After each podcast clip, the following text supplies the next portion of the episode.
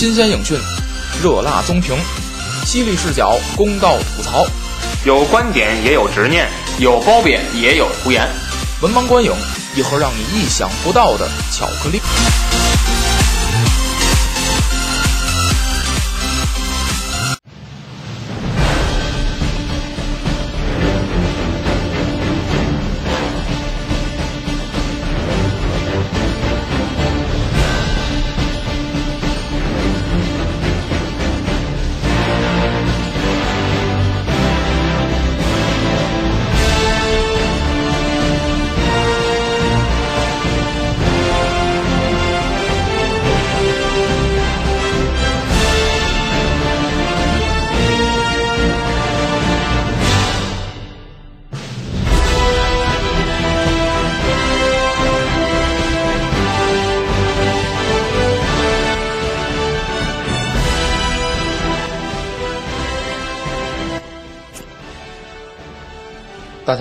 收听最新一期《文盲观影》，我是卫士。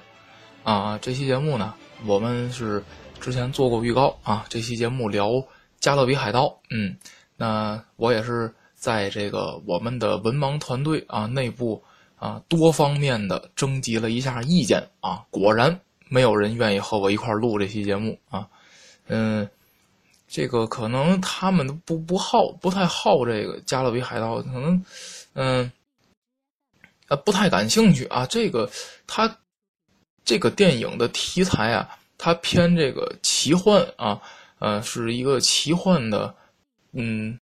商业大作。嗯，它的风格吧，它又和这科幻呢不一样。科幻呢，它最起码还有点科学依据啊，在建立在这咱们的这个呃现实的基础上啊，进行一些个幻想。但是这个。呃，《加勒比海盗》这个作品作为一个奇幻的内容，嗯，它可能是它也有，它也有它的基于历史的一些东西，比如说这个海盗，比如说它所，呃呃，它这个整个系列选在的这个时间，其实它也是有历史的依据的啊。这个比如说它的这个背景啊，这个是设置在这个大航海大航海时代啊，大家这个呃。呃，那些个欧洲的强国，那些所谓的列强啊，航海强国，他们都把这个啊，那个时候，嗯，造船啊，这个产业空前的发展的时候，他们都把啊，整个的这个世界的啊未来，呃，都定义在了啊，我们要去发现更多的大陆啊，更多的大陆呢，代表更多的资源。那么，可能航海的这个实力呢，决定了一个国家的国力啊。那个时候，毕竟呃，日不落帝国嘛，他那个。呃，建立了那么多的殖民地，就是通过，呃，航海时代啊，这个推动推推动，嗯，那加勒加勒比海盗这个作品就基于啊这个历史的背景，但是呢，它只有一个大概的历史的呃时间以及历史的背景，那么它的故事呢是完全的呃靠自己的想象啊，包括这里边啊他们说的这个海盗啊。海盗这个确实有啊，但是是不是像这电影里拍的这样呢？我觉得是不是啊？那不可能这么没溜这些海盗都啊，嗯，再有呢，就是这些个呃，这里边为什么说它奇幻呢？它涉及了一些个宝物，呃，财宝的这些东西，那这就跟传说又啊挂上钩了。那么就是完全的靠着一种想象，比如说。嗯，法宝有点像那个咱们中国古代那个神话里边那些啊，《西游记》里边那些啊，比如定海神针。当然这里边没有定海神针，但是这里边有一些啊，比如说像什么这个啊，呃，美人鱼的眼泪啊，包括啊，这个能罗盘，包括这个杰克船长他始终在弄这罗盘，这个东西那完全是呃没有科学依据的，就是一种完全靠着这个奇幻啊幻想的这种东西啊，所以说。啊，咱们这期节目，咱们也是借着这个刚刚上映一周之前上映的这个《加勒比海盗五》啊，死无对证。那么咱们来聊一下这个整个《加勒比海盗》这个系列。那么，呃，我之所以呢喜欢这个《加勒比海盗》这部电影，我觉得还是很有渊源的，因为，啊，嗯，在因为这部电影，咱们说这，咱们今年聊了很多，包括近些年，包括近些年，嗯。咱们的这些电影吧，我觉得都在打着一种情怀，的旗号，或者是 IP 大作。那么之所以说 IP 呢，是说它有一定的观众基础。比如说像那个最近上映的，比如说像漫威啊，漫威也很多年了，也将近十年的时间了。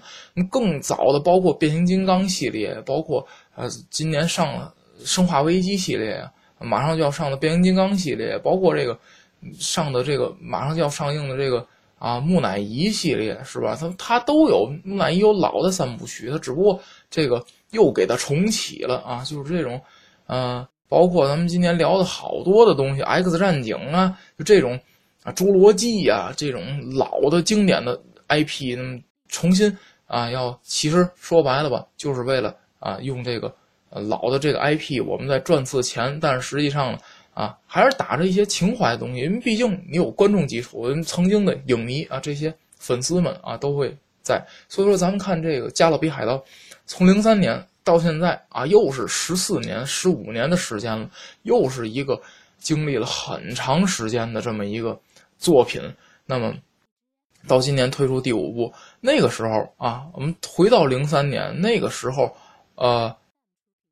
咱们说这个那个时候大片还非常少啊，不像现在这么多。那个时候真的在电影院里头看一部，也就那时候有什么《侏罗纪》啊，《星球大战》啊，《X 战警》。啊，这个，嗯，那个时候可能零三年上的时候，老的这个蜘蛛侠也不知道上没上，包括后来这些漫威啊这些东西都没有。其实这些，那那时候有指环王啊，是不是有哈利波特？也就是这些。那我觉得啊，《加勒比海盗》这个作品也是带我啊，就是带领我走进了电影这个，嗯，这个文化啊。当时我也是因为，也就是因为。哈利波特呀，指环王啊，加勒比海盗啊，侏罗纪啊，就我说的这几部电影吧，啊，我也是，呃，因为正因为这看了这些电影，才逐渐的爱上电影啊。那个时候，加勒比海盗这种电影，在我心目当中就是美国大片的代名词，因为人家确实是大片咱们看当时，那迪士尼为了拍这部电影的时候，他，呃，这部电影里头有一个非常有名的船叫黑珍珠啊，Black Pearl。是吧？就是咱们说这个用这种啊，那个杰克船长这种非常有有这个呃叫什么这个非常有呃特色的这种表演，包括语音啊，这个那口音啊，他们用一种非常这个神秘的做作的啊，是让咱们用咱们呃通俗一种话说，呃，他的这个发音特别欠抽啊，这个呃黑珍珠 black 的 black pearl 就这这种这种声音啊。这个船，当时，呃，迪士尼为了拍摄这部电影，他真的造出来了一艘船，而且就在这个船上拍摄。那么当然了，他不能说让这海船去海上啊去拍啊，这个可能技术也达不到。但是当时呢，他确实是造了一个当时迪士尼自己电影院的一个巨大的一个拍摄的这个拍摄的一个地点啊，当时是这个叫二号。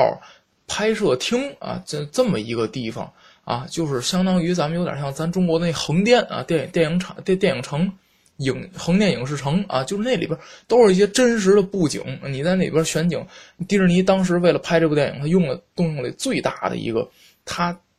啊旗下最大的一个拍摄的一个地点啊啊，而且啊，咱们说啊，为什么说好莱坞大片好莱坞大片人家那为什么叫大片儿？因为人家投入了啊，呃，包括这个拍摄一的时候，我记当时还着火啊，当时这一这一着火就损失了三十五万美元。那咱们可以说，这三十五万美元，甚至说在当时零二年来讲，都够中国拍一部小成本电影了。这绝对不是说夸张，那绝对不夸张。当时你想，零二年三十五万美元啊。对吧？那足够中国拍一电影了。人家随便着一场火，当然咱不是鼓励着火，咱说这意思。人家确实是投入了，所以人家叫大片儿。拍摄出来当时那种视视觉效果就是不一样啊。那之后拍摄了第二部、第三部，那第三部迪士尼的野心更加的大，请了这个中国演员周润发啊饰演这个当时是新加坡的一个船长。你看他这个时候，他就不仅局局限于大西洋。啊，就是他更多的啊，就是不仅局限于这欧洲的那些方面，他往美洲发展，他往啊，甚至甚至有亚洲、东南亚这种地区啊，请了中国的演员。为什么请中国演员？吸引中国的观众，对吧？那个周润发当时在里边扮演一个人叫骚风啊，非常风骚啊。我看这个啊，这个叫骚风不如叫风骚，但是他风骚也骚不过德普，是吧？啊，那么这个是他，也就是说，作为老的三部曲到第三部就结束了啊。而且我觉得当时第三部的结局呢，也是画上了一个这个，虽然他最后没有说啊一个呃。结局就是一个定论，对一个人物、对这个故事产生一个定论，但是它是一个开放式的结局，而且它那个结局可以作为系列结束。但是我们看，并没有到了二十一世纪的第二个十年啊，《加勒比海盗》又拍摄了四，拍摄四呢？我觉得呢，嗯，最大的原因还是因为这个系列可以赚钱啊。这个德普虽然说它很贵，但是贵有它贵的价值，就像唐尼一样啊，嗯。它能帮助迪士尼继续的赚钱，所以说，啊，又拍摄了四，那么一直到这个《加勒比五》，啊，当时我我就觉得这个电影呢，它从一到五呢，它的一个特色，包括咱们看这部第五部啊，它的一个特色就是，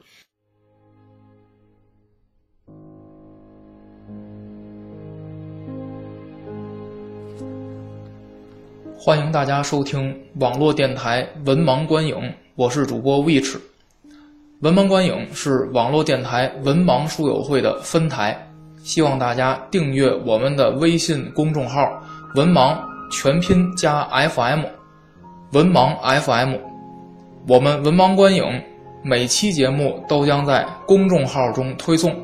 我也会定期在公众号中发表影评和每月电影综述。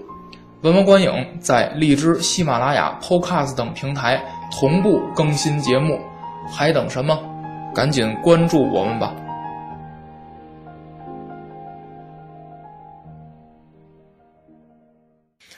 它的画面感非常的好啊！我认为就是人家那种视觉是一种享受。为什么这么说？我上大学学的专业有一门课叫做啊叫什么呢？是叫视频拍摄吧？反正就类似于这这么一个啊拍拍摄。那么当时，这个那个老师给我们讲这个镜头的时候，他的其中的一个例子就是《加勒比海盗四》，啊，他说：“你们回去，你们好好的看一看《加勒比海盗四》这部电影，他运用好多镜头东西，包括我记得当时是杰克船长被逮起来了，逮到一个车里，然后呢，他啊不不是逮到一车里，他是坐一辆车，他下车下车之后呢，这镜头给他自己啊一个特写，满脸惊讶。”之后，三个分三个连续的镜头是分别的一个不连贯的画面。第一个画面只有这辆车，第二画面啊镜头在扩大，站着几个人啊是官兵。最后一个画面啊站了一堆官兵，等于就是说通过这个镜头逐渐的拉远，但是它并不是用一个用一个镜头啊由近到远，并不是，而是什么呢？它是分着剪的。把这个镜头分别剪成了一个不动的镜头，而这三个镜头是逐渐的把视野扩大啊，等于就是说，第一张画小视野，第二张画中视野，第三张画大视野啊，用这种呢，它就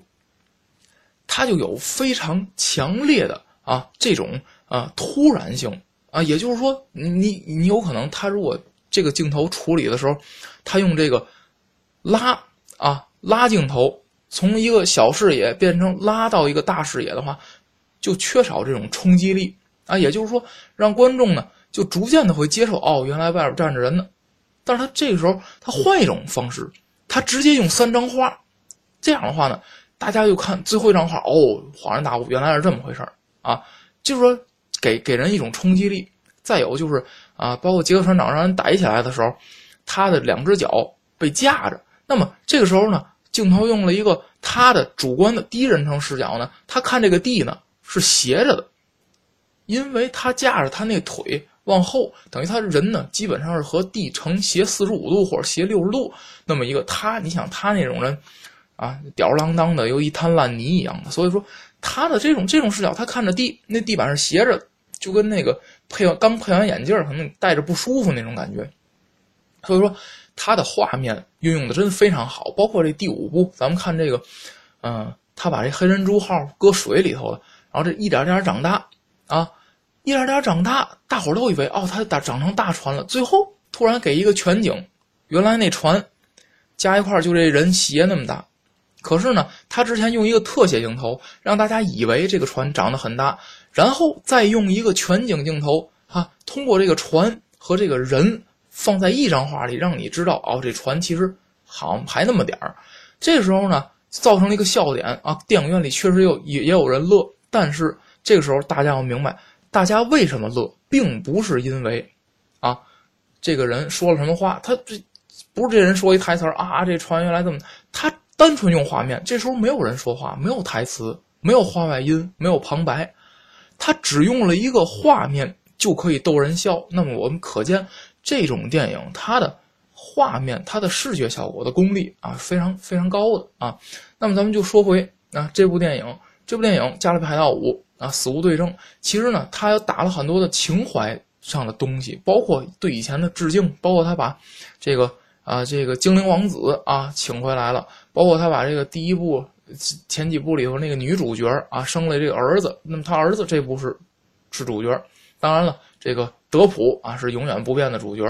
那么他打了一个情怀的牌。嗯，那么这部电影呢，我还是最后说一下我的打分啊。故事给零点七，因为这种电影呢，它本身故事性呢就稍微弱一些。人物呢也给零点七，因为我觉得呢。终归呢是卖的是杰克船长，卖的是德普一个人，他们故事跟人物呢相对来说都薄弱一些。那么视觉效果呢，我给零点九，因为这种电影，包括我刚才说的对于镜头的运用，包括最后啊三叉戟一出来啊两边的这种做的水那种效果，从中间分割开了啊两边啊中间是一个啊一一个平坦的一个陆地，那么两边呢非常高的水，包括最后这个。嗯，海啊海海平面逐渐的这个叫啊合并上了之后呢，用那个锚把人往上拉，我觉得做的还都是非常好的，做时效啊给零点九。音效呢，我觉得啊最经典的就是《加勒比海盗》那个啊主要的那个插曲啊噔噔噔噔噔噔噔啊就这种，我觉得到时候。啊，情绪上啊一煽动，我觉得还是非常好，所以音效呢我给零点八分啊，没有视效那么好。观影感受呢也给零点八。第一呢，我是作为这个《加勒比海盗》的这个老的粉丝了啊，我就觉得啊这部啊就是这个电影吧，延续了他之前的这几部的风格啊。第一个就是这种呃奇幻的这种啊这个航海的。给人感觉就是非常的自由啊。第二种就是说，呃，德普还是一如既往的风骚。我觉得虽然说德普已经成从一个小鲜肉啊，啊，配成长，呃，长到现在一个大叔了，但是我觉得他带给我那种感觉是永远不老的。所以我觉得，啊，只要他啊愿意演杰克船长，啊，继续演下去，我就愿意继续看啊。最后呢，总体的。评分呢，我给了是加一加在一起是三点九分，我也觉得是一个非常不错的。嗯，那么本期节目呢就是这样，也希望大家呢有看过啊《加勒比海盗五》的呢，希望你在节目下方评论当中打出你对啊这部电影的评分。嗯，故事、人物、视效、音效和观影感受每一项最高分是一分满分，那么总分五分满分啊，希望你也打出这个啊分数。那么。在下期节目当中啊，我们啊应该是呢啊聊一下这个，嗯，我现在没想好是聊神奇女侠呀，还是聊这个木乃伊啊？看一下神女侠呢，我现在已经看过了，但是啊可聊的不多。尽管说它的风格比这个嗯蝙蝠侠大战超人啊有所进步，因为它呃呃看起来更加轻松，不像这个蝙蝠侠大战超人那么哎呀看着那么压抑，但是。嗯，总体来说呢，就是一般的超级英雄电影的水平啊，呃，呃，所以说我打算等木乃伊上映了以后呢，再看一下这个木乃伊啊。等，反正咱们再发节目也是下周啊。那么下下周呢，我们现在这个文盲整个这个团队啊，和这个子平啊、安飞他们也定，安飞不一定看，就是下下周上映的这个异形。